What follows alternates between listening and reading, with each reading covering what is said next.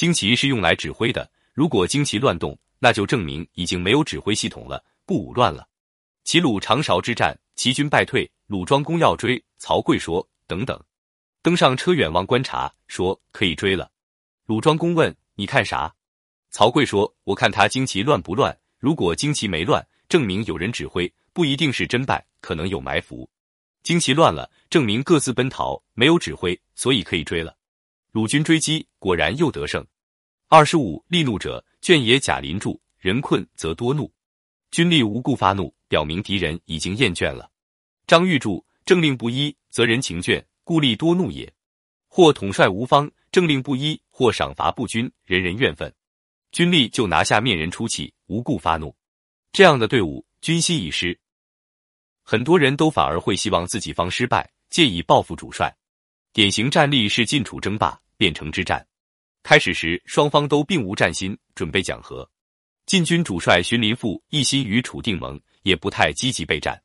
荀林父手下将领魏乙、赵瞻曾向荀林父要求公族大夫和卿之职未得，挟私愿欲拜荀林父之功，先后向荀林父请命出使赴楚营挑战，荀林父不许。又请命赴楚营约盟，荀林父许了。这两个家伙到楚营后，都并不请盟。而是向楚王挑战，二人走后，晋江西客说：“二汉王矣，不备必败。”两个心怀怨愤的家伙去了，不会干什么好事，不积极备战，必然失败。荀林父却还是不重视。楚军本来也有战和两派，楚王发现了晋军的将帅矛盾，就坚定了战心。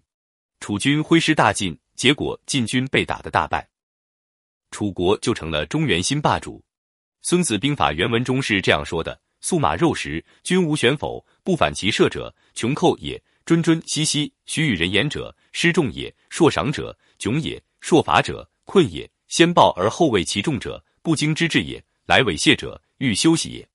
兵怒而相迎，久而不和，又不相去，必谨察之。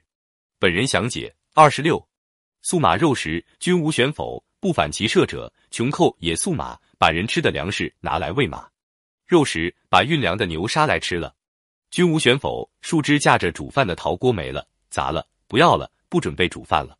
不反其射者，不回军营。这是破釜沉舟，穷寇准备与咱们以死决战，拼命了。史记项羽本纪：项羽乃西引兵渡河，皆沉船，破釜赠，烧庐舍，持三日粮，以示士卒必死。无意还心，遇到这样破釜沉舟的穷寇怎么办？张玉注解说：“敌如此者，当坚守以待其必也。你跟他打，他锐气盛得很；坚守不战，熬他一熬，他所有家当粮食都没了，饿也把他饿死了。